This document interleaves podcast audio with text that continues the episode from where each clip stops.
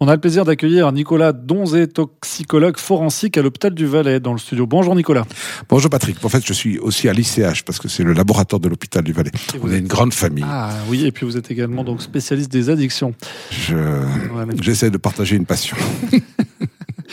On va parler de pénurie de médicaments aujourd'hui. Bah oui, vous savez, euh, ça commence à beaucoup jaser, je dirais, dans le monde de la pharma et des pharmaciens et des patients. C'est qu'on commence à avoir de plus en plus de médicaments qui manquent. À quelque part, on a voulu tout décentraliser euh, et enfin plutôt centraliser la fabrication de ces médicaments dans une partie du monde pour des raisons de cupidité. Donc c'est clair qu'on paye un peu cette cupidité, mais ça c'est comme ça.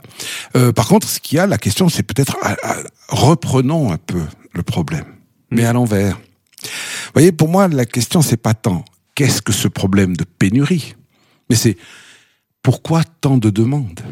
Je vais vous raconter une anecdote qui, qui peut poser la chose. D'abord, en vous rappelant que le médicament, c'est un xénobiotique, c'est-à-dire une molécule étrangère à mon corps qui va avoir de l'effet sur mon corps, qui est médicament quand je suis malade, mais qui est drogue quand je ne suis pas malade.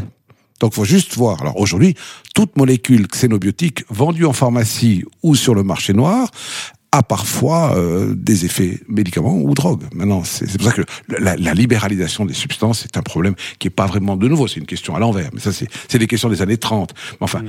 certains politiciens sont des années 30, donc je ne peux pas leur en vouloir de réfléchir comme avant la deuxième guerre mondiale. Ils sont encore en 1918. Donc, si vous voulez, il y a de plus en plus de molécules qui manquent. Par exemple, typiquement le Temesta. Hein, sans faire de pub, quoi. Mais c'est une molécule, c'est un benzodiazépine. Et puis, il manque. Ça veut dire qu'on est complètement tous sous Temesta en Suisse, ça va pas. Alors, voyez, moi, je travaille euh, quand même pour euh, cette belle institution qu'est la police cantonale du Valais pour les analyses de drogue. Et, et puis moi, je, je, vois un peu le côté obscur. C'est-à-dire que je vois pas euh, le médicament qu'on prend, qui va normalement soigner. Euh, je vois des cas de gens qui roulent avec des médicaments. Et c'est souvent la question, on se dit, mais au fond, finalement, est-ce que j'ai le droit de rouler avec de l'alcool? Non.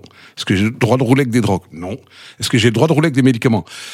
Oui. Oui, mais... En fait, ce qui se passe, c'est que tant que vous n'avez pas d'accident, euh, roulez. Mais si vous en avez un d'accident, ça va être très compliqué. Mmh. Alors là, on a eu un cas, par exemple, d'une personne qui a eu un accident à 8 heures le matin, qui était, euh, quand on a fait les dépistages drogue, euh, on a trouvé du tramadol, c'est un antidouleur, de la myrtazapine, c'est un antidépresseur, du lexotanil, c'est une benzodiazépine, du Valium, c'est une benzodiazépine, euh, de la tolpérisone, c'est un myorelaxant. Euh, ça pose des questions. Et puis, deux somnifères. Deux somnifères. Donc, vous savez, c'est une personne qui roulait avec sept médicaments à bord de son corps. Un joli cocktail. Alors, la question qui se pose, c'est où il y a eu une erreur? Mm. Alors, je vais pas critiquer le médecin, les médecins font leur travail. Je vais pas critiquer le patient. Le patient, euh, il prend ses médicaments. Des fois, les patients, s'ils ont peur d'avoir mal. Dans ces cas-là, on va pas dire qui est le coupable. Il n'y a pas de bouc émissaire à chercher. Il y a juste une réflexion générale de la société. Et c'est vrai quand on voit aujourd'hui chez les jeunes, moi j'ai souvent des, des, aussi des, des institutions, des gens qui appellent à l'hôpital pour dire voilà, on a un souci, ce jeune fume du cannabis, il va falloir le reprendre en main, etc. Puis moi j'ai la, tendance à poser des questions qui dérangent. On disant mais il prend autre chose parce que je veux bien chercher du cannabis, mais prend-il autre chose? Et souvent on me dit ah bah bien sûr il est sous traitement, il prend de la ritaline, euh, des benzodiazépines, euh, des neuroleptiques qui sont maintenant distribués comme des bonbons. Euh, et à 16-17 ans, je me dis bon bah peut-être que le cannabis c'est le problème le moins grave quoi. Et il faut peut-être se poser des questions.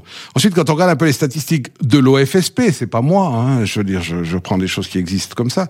On voit qu'entre 92 et 2017, on est passé de 38% de gens avec des consommations de médicaments sous traitement, hein, donc à 50%. Donc euh, on a de plus en plus de gens qui sont malades. On est une société de malades. Euh, les gens de plus de 75 ans, dans 80% des cas, ils prennent des médicaments. Donc la conclusion que je m'amène à me dire, c'est finalement la vie est une maladie. Ouais.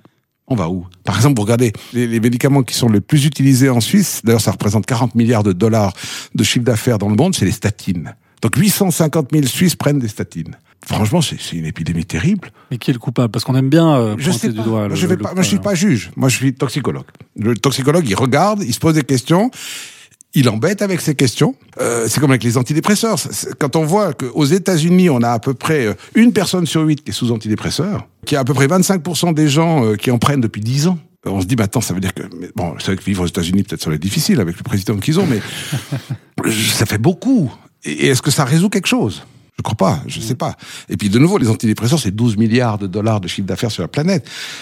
Alors, la question qui va devoir se poser, c'est est-ce qu'on va pas devoir se remettre en question dans notre activité médicale? Est-ce qu'on doit donner un médicament au moment où on voit le patient? Est-ce qu'on doit toujours considérer que le médicament va être la solution? Est-ce qu'on ne doit pas recommencer à primum non nocere D'abord ne pas nuire? Est-ce qu'on ne doit pas peut-être cesser la publicité pour les médicaments à la télé? Est-ce que c'est raisonnable de se dire ah en cas de douleur prenez ce, cette molécule là, vous allez chez votre spécialiste au lieu de dire le pharmacien parce que c'est eux qui sont compétents pour ça. Non, on est en train de, voilà, on vend ça comme on vendrait une voiture, des, des, des Smarties ou bien euh, du chocolat. Euh. je pense qu'il faut repenser un peu tout ça. Il y a une question qui se pose. Donc l'offre n'est pas forcément le vrai problème. Merci pour euh, non pas ces réponses mais ces questions, Nicolas. je vous en prie. Bonne journée. Bonne journée.